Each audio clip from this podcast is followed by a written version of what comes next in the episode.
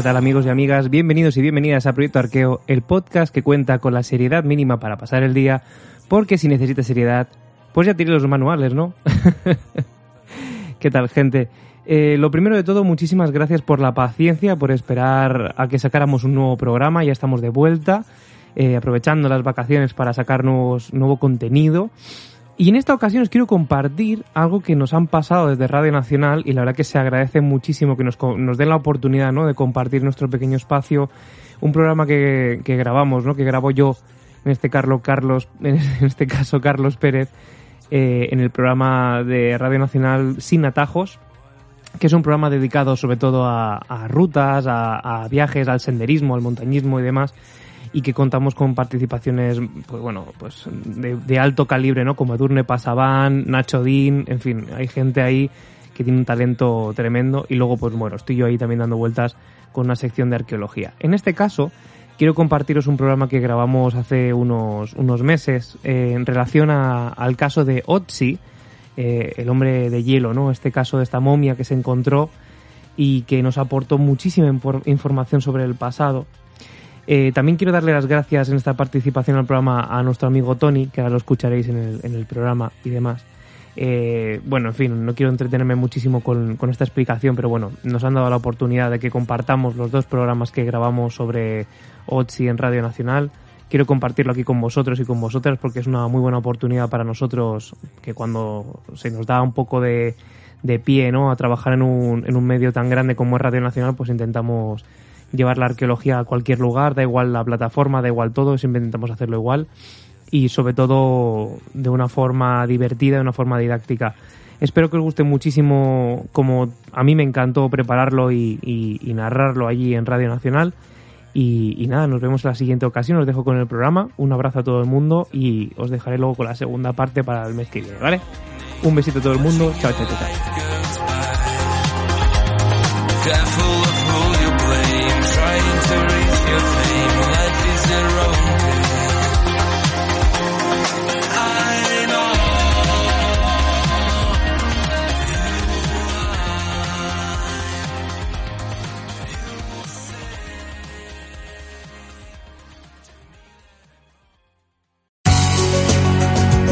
Gracias por escuchar los podcasts de Radio Nacional. Acceda a todos los programas en rtv.es barra a la carta.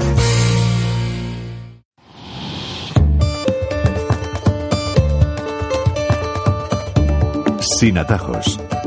En Radio Nacional de España.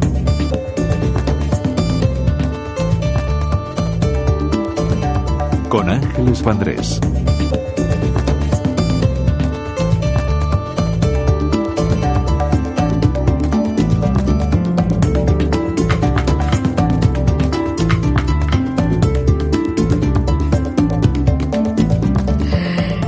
Tal amigos? ¿Cómo llevan la llegada del fresco? O del frío, que en algunos puntos de la geografía española ya han caído los primeros copos de nieve. Lo que pasa es que al tiempo le cuesta sentarse. Ya saben que las estaciones intermedias, como el otoño o la primavera, tienen sus vaivenes. Se alternan días de sol con días de nubes y viento. Así que para los que salgan a la montaña, ojito con los cambios. Hay que llevar siempre ropa de abrigo, por si acaso que ya tenemos bastante con lo que nos está cayendo. Ah, y que no se me olvide, un cariño especial para los municipios y las localidades españolas que están confinadas, que es duro, ¿eh? Para aquellos que aman la montaña, pero que ahora no pueden salir a ella. No se desesperen, que la montaña no se marcha.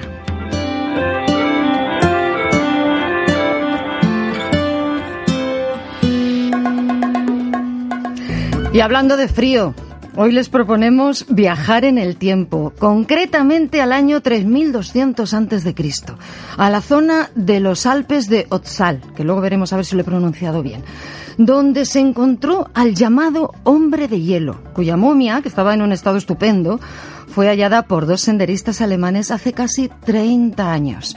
Vamos a hablar de este humano y de su relación con la naturaleza, porque aquello sí que era vivir por, con y para la naturaleza. En el control de sonido está nuestra amiga Mercedes García. Si les parece, empezamos nuestros sin atajos.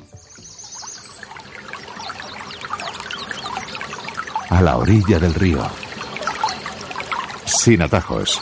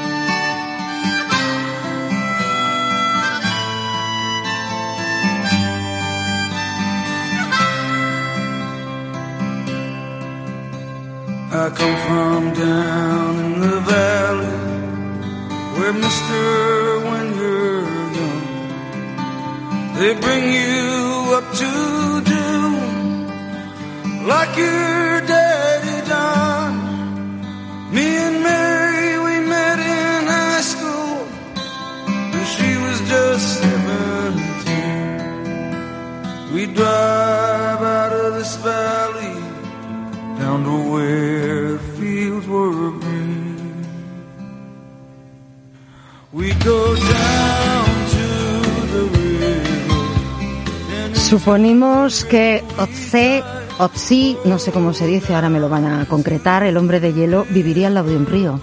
Pero no hagamos suposiciones y menos teniendo a dos invitados, a dos cracks como los que tenemos. En Madrid nos acompaña Carlos Pérez Sánchez, arqueólogo y colaborador habitual de nuestro programa. Carlos, ¿Qué tal, Ángeles? ¿Cómo estás? valiente, bienvenido. Súper feliz de estar aquí contigo. Yo más feliz todavía.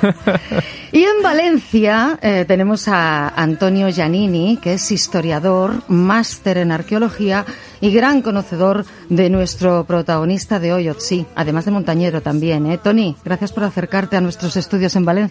Nada, muchas gracias a vosotros por invitarme. Ahí lo primero de todo se llama, ¿cómo se dice? Otsi, Otse, Otsi. Otsi, Sí. Otsi. Supongo que los amigos lo llamarían de otra manera, pero a mí me gusta pensar que, que Otsi. Muy bien. Carlos, si te parece, vamos a tener una deferencia con quien está más lejos. Por supuesto. Con Tony. Eh, suponemos que Otzi viviría al lado de un río, decíamos, porque entonces, mm, bueno, ahora también, lógicamente el agua es fuente de vida, pero entonces sería fundamental, ¿no, Tony, vivir al lado de- del agua?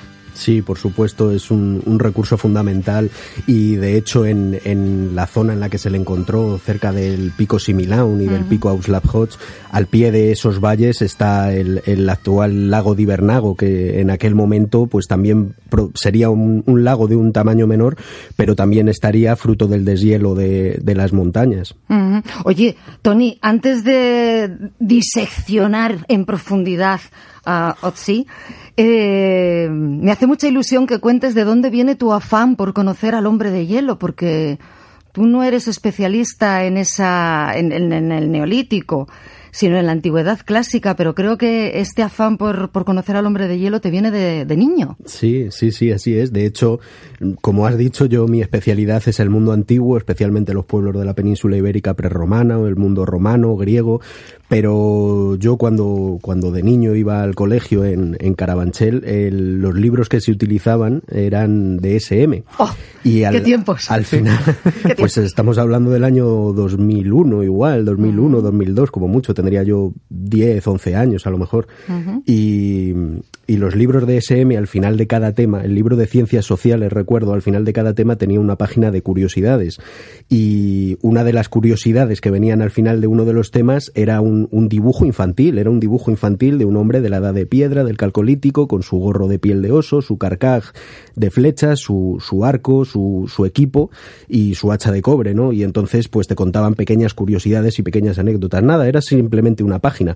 Pero yo a lo largo del curso digamos que es una página que se leía en 5 o 10 minutos, pero a la que yo recurrí muchas veces a lo largo del, del curso, ¿no? Y, y bueno, pues me creó toda una... Pues es, es uno de los motivos por los que yo el día, al día siguiente, en el futuro, decidí dedicarme a la arqueología. Es, un, es una historia que me creó mucha intriga, mucha curiosidad. Luego, a medida que iban saliendo noticias en el periódico, pues las iba leyendo, iba informándome a ver, a ver qué, cómo evolucionaba la investigación, ¿no? Y, y llegué a, pues eso, pues eso fue con 11 años, pues luego llegué a primero de carrera y en primero de carrera tuve la suerte de tener, teníamos un, un, profesor muy bueno, que luego además tuve la fortuna de que fuera mi profesor, que el que me dirigiera el, el trabajo de final de, de grado, -huh. que es Jesús Álvarez Sanchís, un prehistoriador muy, muy reputado y, y un, un, gran divulgador y profesor. Y nos dio una opción para, para el trabajo de su asignatura, que nos dio a leer 10 eh, libros, nos dio 10 libros de bibliografía, y el último que citó era El hombre de los hielos de Conrad Spindler. Entonces, pues yo ahí, evidentemente, después de la historia que arrastraba, ¿no? De esa curiosidad que Te había tiraste tenido en plancha, prácticamente. De, cabeza. De cabeza. Elegí el libro de, del hombre de los hielos de Conrad Spindler y el trabajo de, de ese trimestre, ese, ese cuatrimestre de prehistoria de primero de carrera lo hice sobre, sobre Ozzy y el hombre, y el hombre de los hielos. Y luego ya al año siguiente pues quise cerrar, digamos, el, el círculo, ¿no? Y, después de todo un verano trabajando para, trabajaba en aquel tiempo de socorrista para pagarme los estudios y demás. Y, y tenía un amigo que estaba igual que yo, también trabajando de socorrista para, para lo mismo, para sacarse un dinero con el que tirar el resto del año, pagarse la, la formación y demás. Y nos vimos los dos sin, sin vacaciones ese verano por estar trabajando y al final del verano, al 10 de septiembre o por ahí, cogimos las mochilas y nos fuimos a, a, a Bolzano, bueno, fuimos a, a, Bergamo, a Milán y de ahí alquilamos un coche, recorrimos el norte de, de Italia hasta llegar a, a, la montaña de Ozzi y bueno, a Bolzano, ver el, el, museo de Bolzano que es impresionante, la colección que tiene, o sea, es, es única en el mundo realmente uh -huh. y, y, y, aprovechar y hacer una subida al, al lugar donde murió Ozzi y subimos la, la montaña desde el lago de Ibernago hasta hasta, bueno, él hasta el refugio y yo ah, con, continué. Eso es, lo, eso es, lo, que te quería preguntar, que tú continuaste, pero llegaste al punto, Tony. Me quedé a 100 metros. Realmente. peregrinos, pero fallidos. a, la, a, la, cota, a la cota a la que estaba Ozzy, yo llegué, porque Ozzy estaba a una cota de 3.200 metros y yo a la cota de 3.200 metros llegué. El problema fue que la línea de cumbres, o sea, yo llevábamos una subida, empezamos a subir a las 9 menos algo de la mañana, llegamos al refugio en torno a la una y media, mi amigo me dijo que bueno, que eso era espectacular, que era muy bonito, pero que lo de Ozzy no, que él no sabía de qué iba. y que se quedaba en el refugio. Y que se, quedaba... que se lo contaras tú luego. Ya sí, eso. Se quedaba en el refugio de Similaun, que él estaba muy cansado, que no podía más y tal. Y yo realmente estaba igual de cansado, o probablemente más, más que él. Claro. Probablemente más que él. Lo que pasa es que, bueno, yo digamos que llevaba un objetivo entre ceja y ceja desde hace muchos años y tenía esa inquietud y esa curiosidad que digamos que me dio un, una fuerza extra a las piernas y continué pues desde el refugio hasta el lugar de la muerte de Ozzy, pues como unos una hora, una hora, 50 minutos, una hora más. Y realmente, pues bueno, cuando llegué a la línea de cumbres, llegué a la cota de los 3200, pasé el refugio, una hora más hacia adelante, ya estaba completamente solo porque la gente que ya iba era de vuelta, porque la gente evidentemente eh, iba a las 6 de la mañana, no a las 9 de la mañana, y a las 2, 3 de la tarde estaba de regreso, no como nosotros, que, que yo estaba llegando a, la zona de Ozzy. Y llegué justo en la línea de cumbres, tenía esa sensación, si me caigo a la izquierda ahora mismo, me mato hacia, hacia Italia, y si me caigo hacia la derecha ahora mismo, pues me mato hacia, hacia Austria. Bueno. Y llegué a la conclusión de que sí, mejor un paso atrás, cable. Tony, siempre dice Carlos Soria que un paso atrás a veces es un triunfo, ¿eh? Sí, no, en este caso yo no, no me arrepiento porque tengo una excusa y además que es una cuenta pendiente que tengo yo con esa montaña a la que pienso volver y pienso llegar hasta el lugar de, de la muerte. Y yo antes de que me cogiera el banco de niebla, yo a lo lejos ya estaba viendo el, el hito de piedra donde murió Ozzy. Si es que yo estaba ya allí, lo que pasa es que justo en el momento en el que me cogió el banco de niebla, que no se veía absolutamente nada, la humedad, el cansancio de las piernas que ya me estaban temblando de puro agotamiento, una mala pisada que en ese momento era matarse, literalmente, porque estás por la línea de cumbres y una mala pisada es matarte o, o que no den un aviso o partirte una pierna, un brazo, un lo que sea y que no den el aviso hasta dentro de dos horas o tres que no se te, que claro, no se te espera. Claro. Y, y, nada, había un, una laja de piedra completamente mojada que tenía una cadena porque era una zona especialmente peligrosa y había que agarrarse a la cadena para pasar y yo llegué a la conclusión de que bueno, que a pesar de ir con unas expectativas, haberme gastado un dinero en el viaje y ir con unas intenciones que bueno, que... Bueno, pero no querías hacerle compañía a un No, no, no, ser... es demasiado pronto. Bueno, me, con Tony, decías que si te caías para un lado ibas, te, te matabas en Francia y si te caías para otro te matabas en Austria. Sí. Carlos, eh, cuéntanos así brevemente cómo fue esa lucha entre, porque claro, apareció en el, en el eje eh, entre Francia, Italia y Austria. Esa, esa frontera marca, marca mucho la, la, batalla, entre comillas, ¿no? La batalla científica por adscribirse la, la pertenencia de, ese hallazgo. Y pasa mucho, no es una cosa que sea rara ni extraña en arqueología. Siempre que te encuentras algo, depende de la jurisdicción del lugar, depende de las leyes que, de, del sitio, se actúa de una forma o se actúa de otra. Pero en este caso concreto, eh, fue bastante peliagudo el asunto de ver quién, ¿Quién se la queda. ¿Quién se lo queda? ¿Quién al, se fin lo y al, queda? cabo, al fin y al cabo aquí Austria e Italia creo que se llevaron más el gato al agua que nadie. Aquí Tony puede corroborármelo también, pero realmente quien puso los medios, quien, quien se empezó a preocupar más rápido por el asunto, en este caso, pues tanto Austria como, como Italia mm, empezaron, por así decirlo, con la, con la investigación. También es cierto que en el caso de Otzi, no se sabía muy bien, quiero decir, lo que conocemos a día de hoy no es ni de lejos lo que se conocía por allá por los 90, Mm. en absoluto. Ha habido muchísimas especulaciones, muchísimas hipótesis, que si era un soldado de la Primera Guerra Mundial, que si era un senderista, que si, bueno, senderista imposible, pero montañero. No, en- entonces, en la época de sí, se, se andaba por necesidad, no por Exacto. placer. Pero no sé, fue bastante curioso el, el llegar a esa conclusión final como la que tenemos ahora mismo, o ese conocimiento, ¿no? Y está todo muy vinculado con la investigación científica que ha sido posteriormente y sobre todo con el avance de las nuevas tecnologías, eh, que la arqueología se ha servido de ellas como ciencia pluridisciplinar, que estábamos hablando antes de hacer el programa, ¿no? sí. Em, para llegar a, esta- a estas conclusiones. Pero sí, al principio la batalla fue un poquito de pujar a ver quién, quién se llevaba el asunto, ¿no? Sobre todo porque se descubrió un poco, un poco así como de casualidad, como suele pasar siempre, ¿no? Eh, el hallazgo se, se encontró porque, por dos condicionantes principales.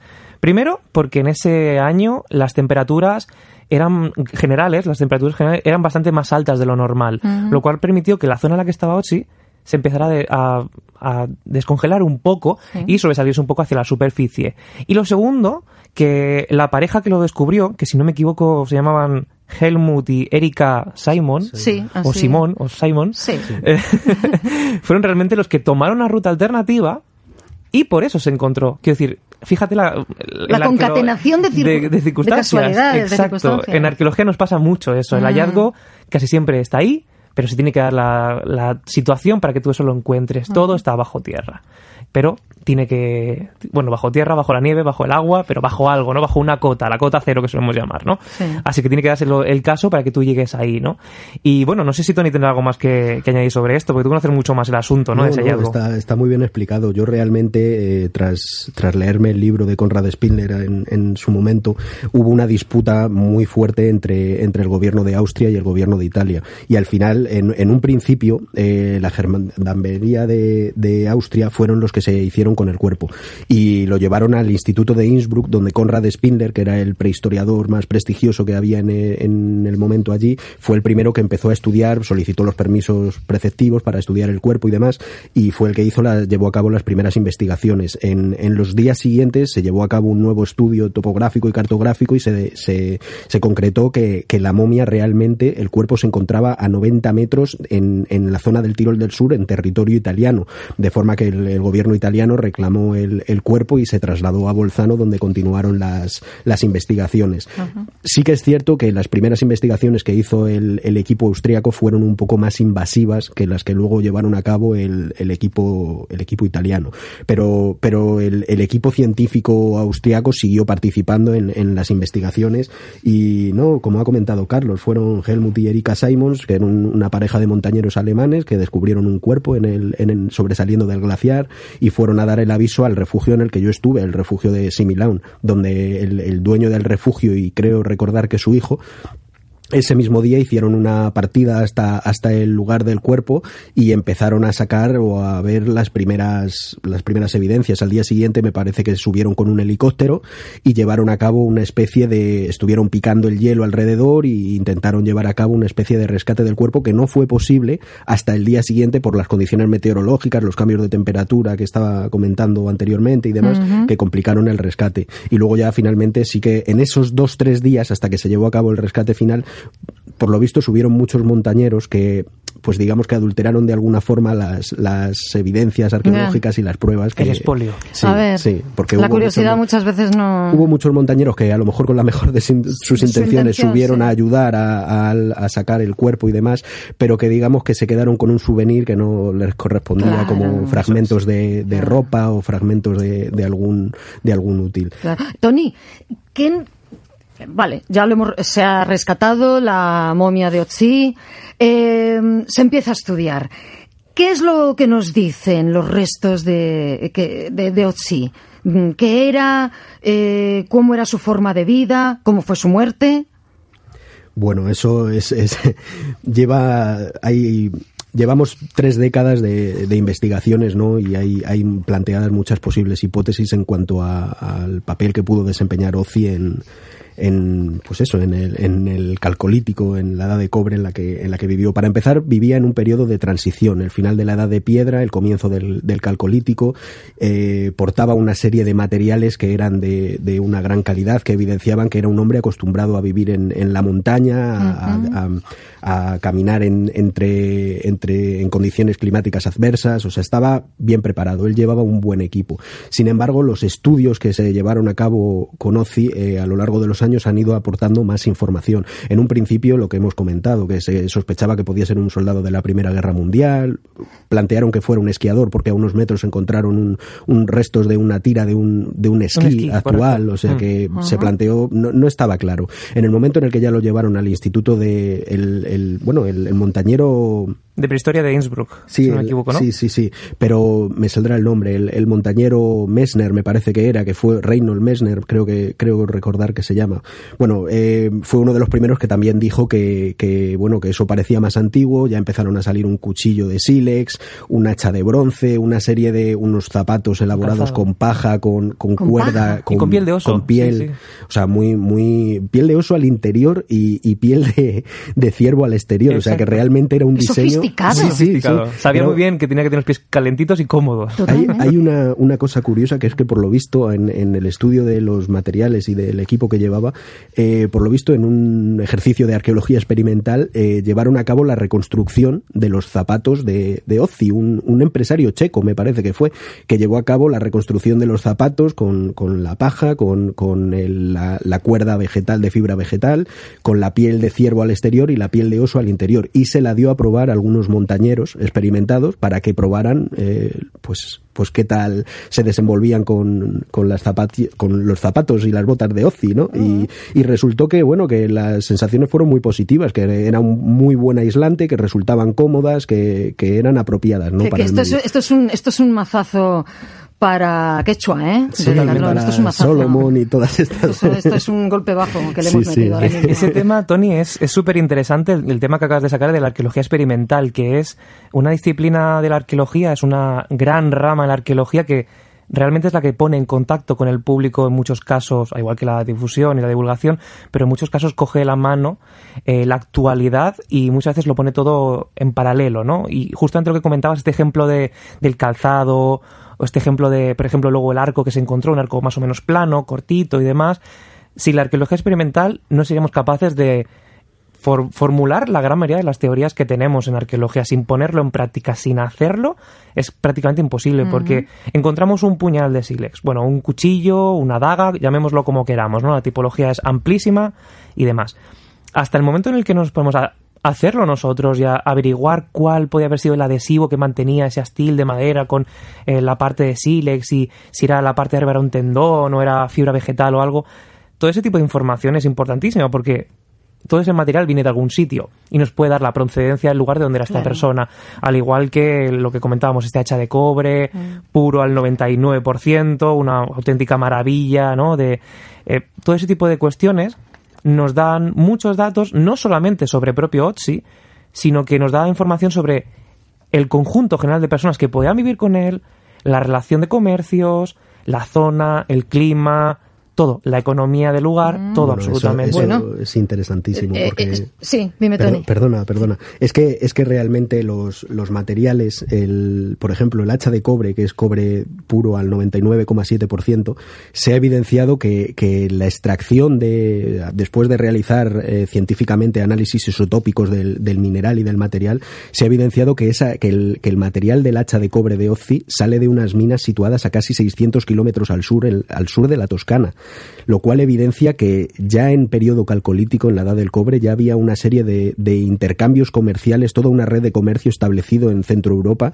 que también queda evidenciada por algunos, por algunos restos que se han encontrado en, en el lago Constanza, cerca de Suiza. O sea que toda esa zona de, de los Alpes, digamos que estaba interconectada de una manera u otra por, por vía comercial, ¿no? Había, había distintos clanes o distin- distintas tribus y, había una difusión de herramientas, de materiales y probablemente también de, conocimientos, porque el hacha de cobre que tiene Ozzy es un, es un material de, entre comillas, de lujo. No, no todo el mundo podía optar a tener ese, ese hacha de cobre.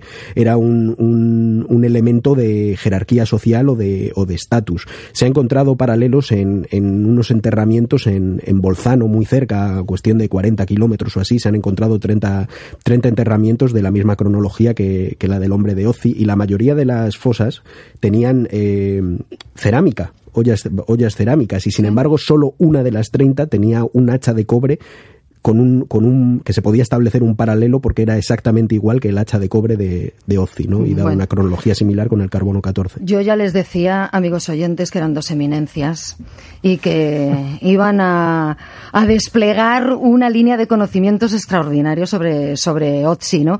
Bueno, los datos son muy importantes, ¿eh? Pero también son importantes las leyendas. Nosotros, a todas las que ha habido y habrá sobre Ozzy, vamos a añadir una más, un cuento a los muchos que seguro, digo, hay sobre este personaje, gracias a la imaginación y la destreza de nuestro escritor Hernán Morgenstern. Eso y la estupenda voz de Ricardo Peralta nos trasladan a una posible vida de este hombre de la prehistoria.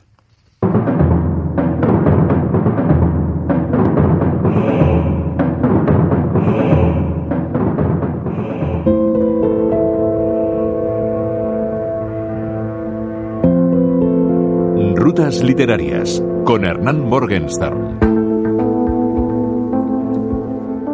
El hombre de hielo.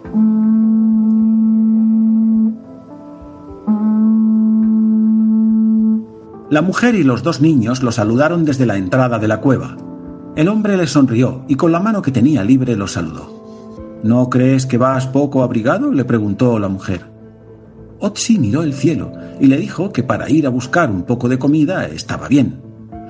Ten cuidado, le recomendó como de costumbre la mujer, mientras volvía a entrar a la cueva con los dos pequeños. Otzi levantó el arco y le dijo que regresaría por la tarde con una buena cena.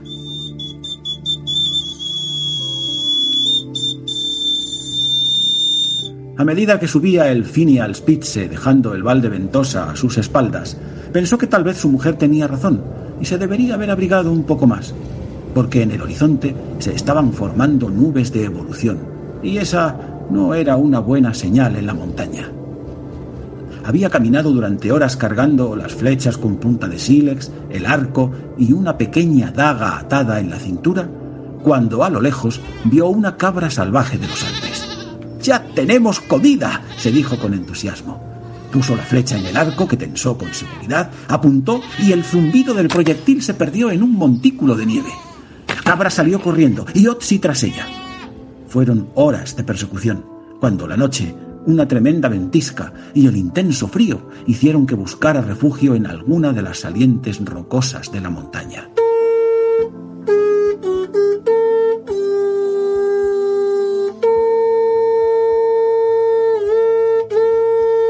No era la primera vez que sufría un percance, pero iba a ser el último, porque el frío, el cansancio y el hambre le provocaron una muerte dulce, y su cuerpo, con el paso de los años, se fue cubriendo por capas de nieve y hielo.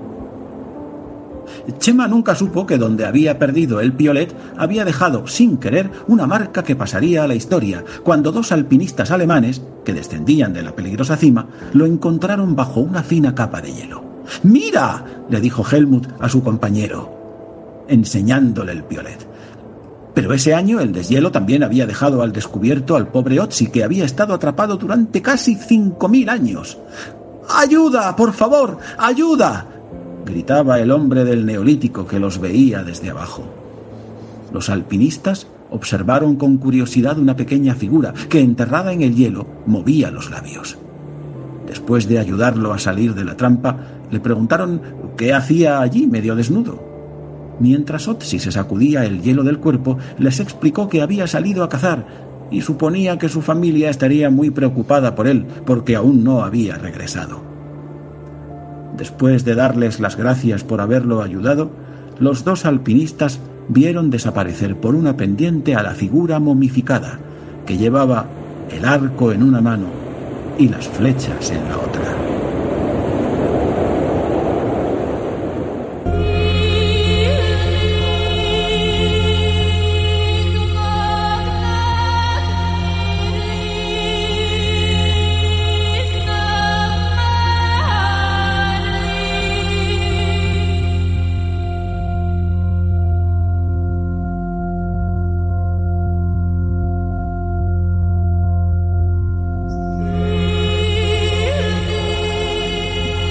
Bueno, no sé si se habrán dado cuenta, amigos, pero Chema, el Chema del cuento es Chema Lanillo, es el que el montañero que nos acompañó la semana pasada. Es que Hernán tiene una cabeza espectacular. Un Eotzi con Helmut, con Chema Lanillos. Un beso para Chema Lanillos, que además va a ser colaborador nuestro. Tony, bueno, Sí. ¿te ha gustado el cuento? Muy bonito. ¿Verdad? Muy bonito. Podríamos estar allí, casi. En la, con la imaginación. En todo caso, eh, no hemos eh, determinado cómo murió, cómo murió Otzi. Otzi. Bueno, eso no está todavía No está todavía- no está todavía claro realmente se plantean varias hipótesis a lo largo de, lo, de estas tres décadas ha habido varias teorías sobre su muerte y gracias al, al- al estudio científico ¿no? y a la investigación se han podido ir descartando algunas y, y- y dando prevaleciendo otras teorías que pueden ser más plausibles ¿no? Eh, para empezar, eh, en un principio se consideró que simplemente era un hombre de la edad de- de- del cobre que subió a la montaña, le pilló una tormenta y murió. Murió en el paso de montaña.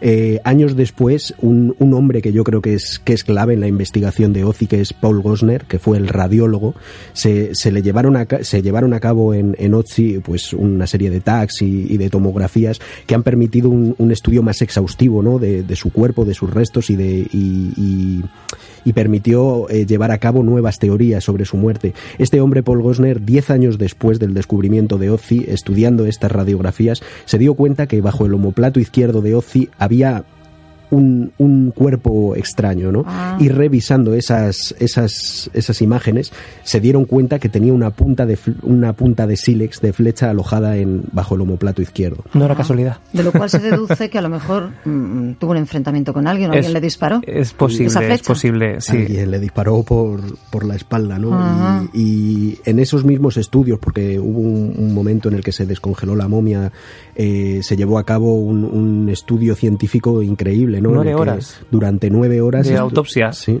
sí. Qué Nueve horas de autopsia, sí, sí. Durante nueve horas se llevaron a cabo la autopsia de Ozzy, que además fue llevada a cabo por varios equipos de, de dis- de científicos y de médicos y de forenses de distintas partes del mundo, especialistas cada uno en su materia, y estaban perfectamente coordinados para optimizar el tiempo de esas nueve horas, que era el tiempo exacto que podían tener a Ozzy descongelado antes de volver a congelarlo de nuevo. y que no se deteriorara. Sin que la momia se, de- se deteriorara. Claro. Casi, casi como la Fórmula 1. Exactamente. Carlos, Tony, Tony, Carlos, me interesa muchísimo eh, que me contéis qué relación, aunque la podemos imaginar, lógicamente, pero qué relación tenía eh, Otzi y, Mm. y- y sus coetáneos Sí. con la naturaleza. Porque todos lo sacaban de la naturaleza. Sí. Entonces ellos eran parte intensa de, de- no su un- entorno. no hay una distinción en estos momentos entre, entre lo urbano Claro. y lo natural tan grande como la que tenemos ahora mismo. Eso es una evidencia, ¿no? También es verdad.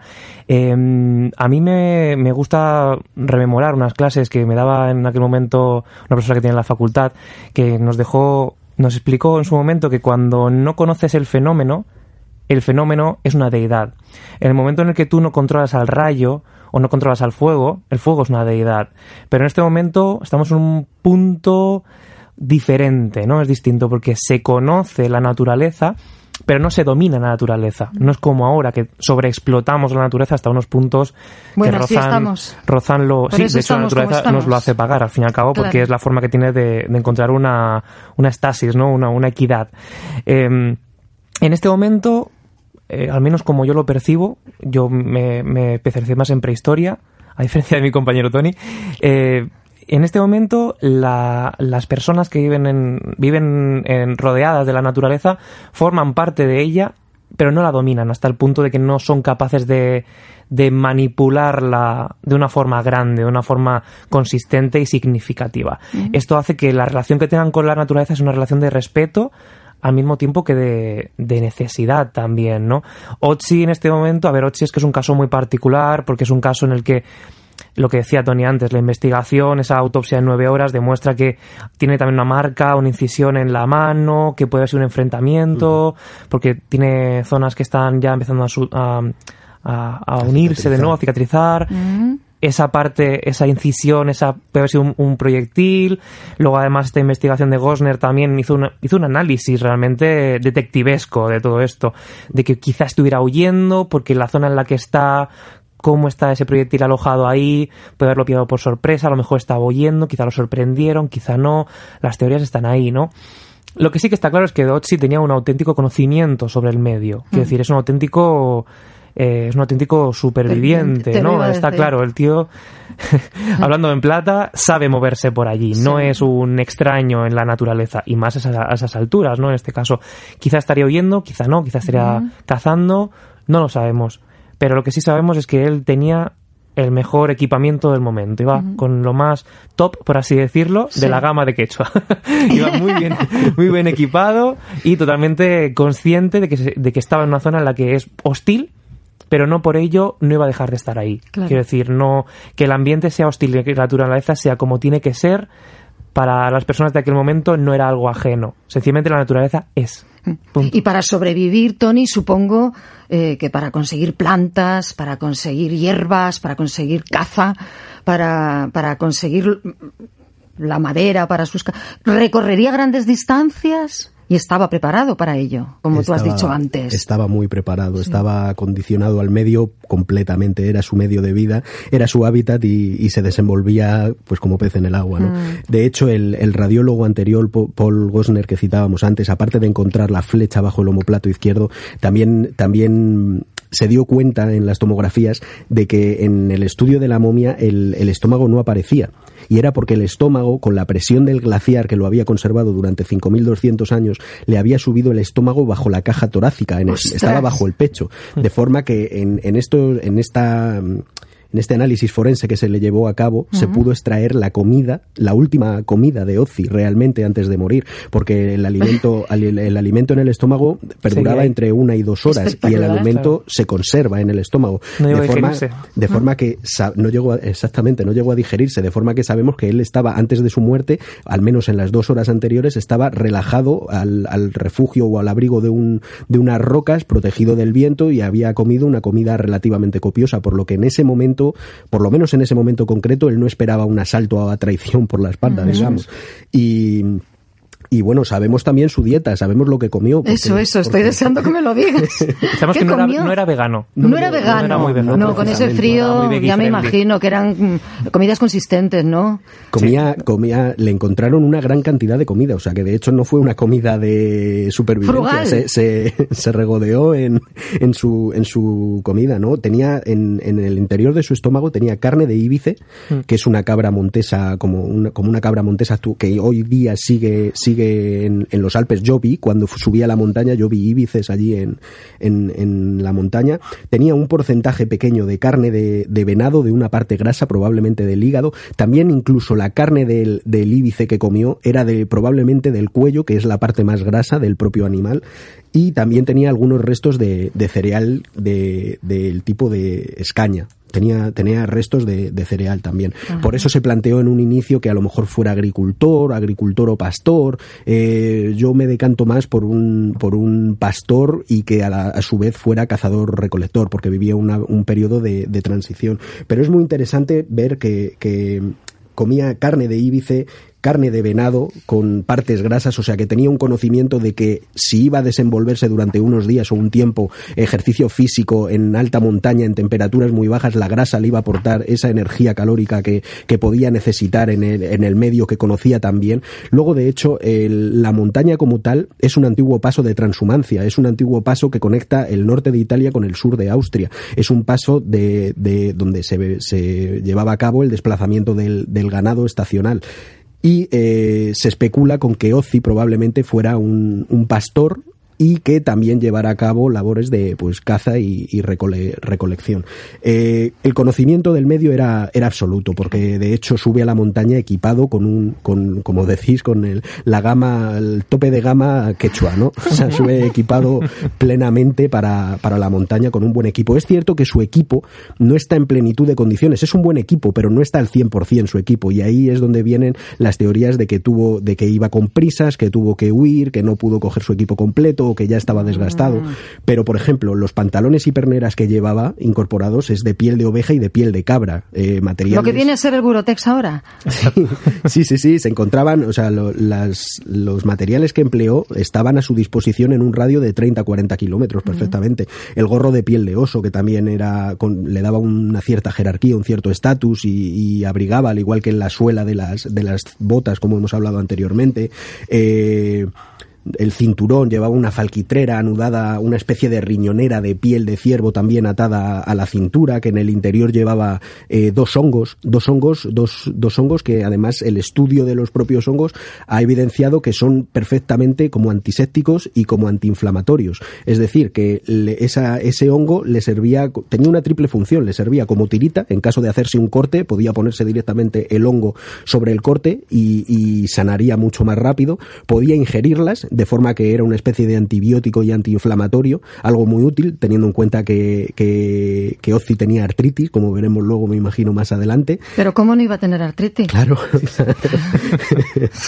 Estaba tenía- Si es que, que- si es que con esa vida... Luego los estudios posteriores han demostrado que Otzi no estaba tan eh, en tan buena salud no como estaba. creíamos en los Pero, 90. hombre. pero, pero por una predisposición genética, no Exacto. por, no por No por la mala vida. Efectivamente, llevaba una vida bastante sana. De hecho, que- sí, sí, de hecho se cuidaba bastante y luego hablaremos del tema del tatuaje, que es una cosa que se conoce poco es de, de. Otzi, pero tiene los primeros tatuajes de la historia que son terapéuticos, lo Bueno. cual es maravilloso de contar también. Bueno, esto de los tatuajes, para que se quede con la miel en los labios el oyente, lo vamos a comentar enseguida. Pero si les parece, vamos a hacer un altillo en el camino eh, con algo también relacionado con el hielo. Todos sabemos quién es Edurne Pasaban. Edurne está muy lejos de ser una mujer de hielo, todo lo contrario, creo yo. Es una mujer eh, apasionada y sensible, pero que se ha forjado en la montaña un carácter firme y fuerte. Nos sigue conmoviendo con sus experiencias, que no siempre han sido felices. En las ascensiones a los 14 miles, muchos compañeros quedaron por el camino y se convirtieron de esa manera en hombres y mujeres de hielo.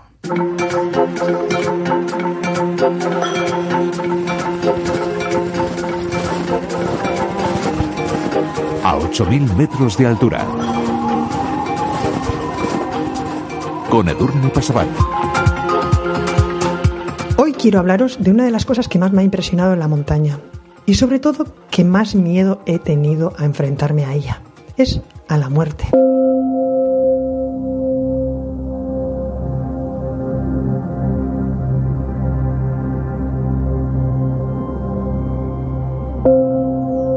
Eh, todos hemos escuchado que en el Himalaya y en las grandes montañas de 8.000 metros y en el Everest eh, se encuentran los cuerpos de personas que han perdido la vida.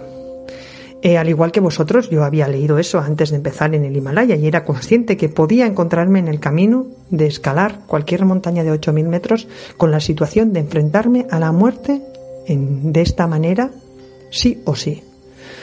Pero todo el mundo piensa, ojalá nunca me ocurre, pero todo eso que quieras que nunca te ocurre, una vez ocurre, y es así. Eh, mm, por desgracia, más de una vez me he encontrado en la situación de enfrentarme a la muerte y ver la muerte de esa manera cuando estaba escalando una montaña de 8.000 metros.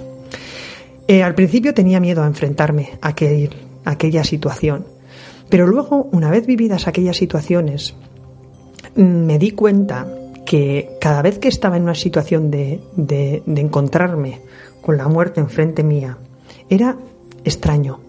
Mi mente empezaba a inventarse historias, historias preciosas, historias llenas de amor, de compañerismo, historias de vidas llenas de pasión, de aventura, historias de unas personas desconocidas que estaban allí, que no conocían, pero les inventaba historias que a mí me hubieran gustado vivir y que pensaba que las habían vivido.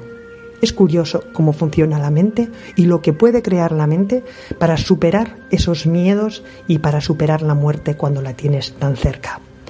Una de las primeras veces me tocó en el año 2001, escalando el Everest eh, por la cara sur. Hacía pocos años, en el año 96, había ocurrido la gran tragedia del Everest, donde había perdido la vida mucha gente.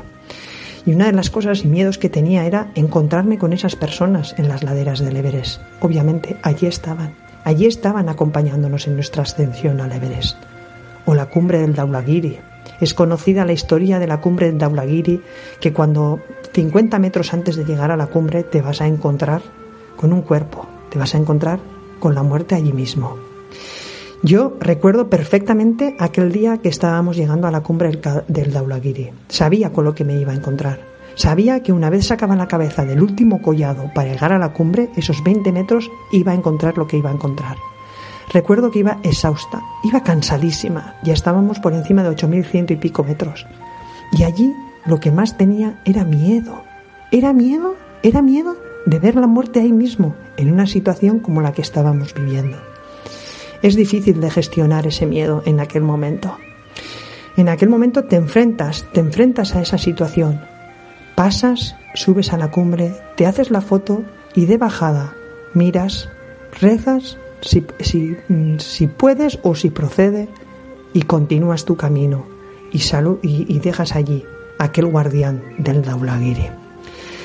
Como veis, la presencia de la muerte eh, ha sido constante durante toda la escalada, durante todos los 8000, ¿no?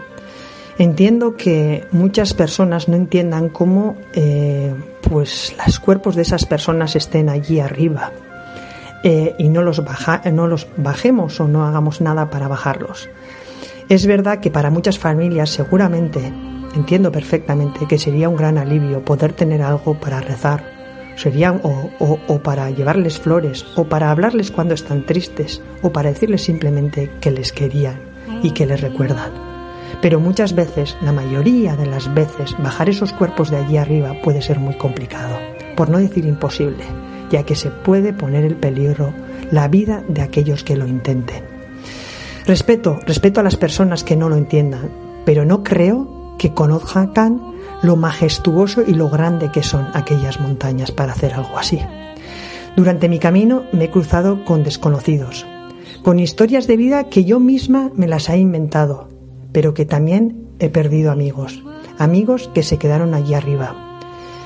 Y quien no dice que algún día, dentro de muchos años, se crucen con alguien en su camino. Para nosotros eran amigos que tenían su nombre.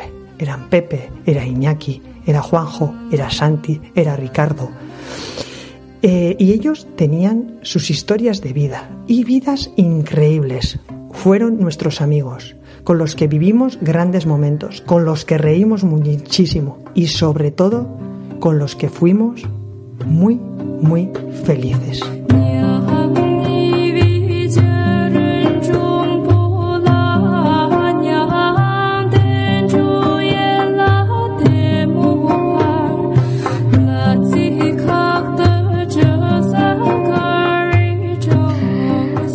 Pues se lo van a creer o no. Carlos, Tony, Tony, Carlos, oyentes, nos quedan tres minutos. O sea, el tiempo vuela.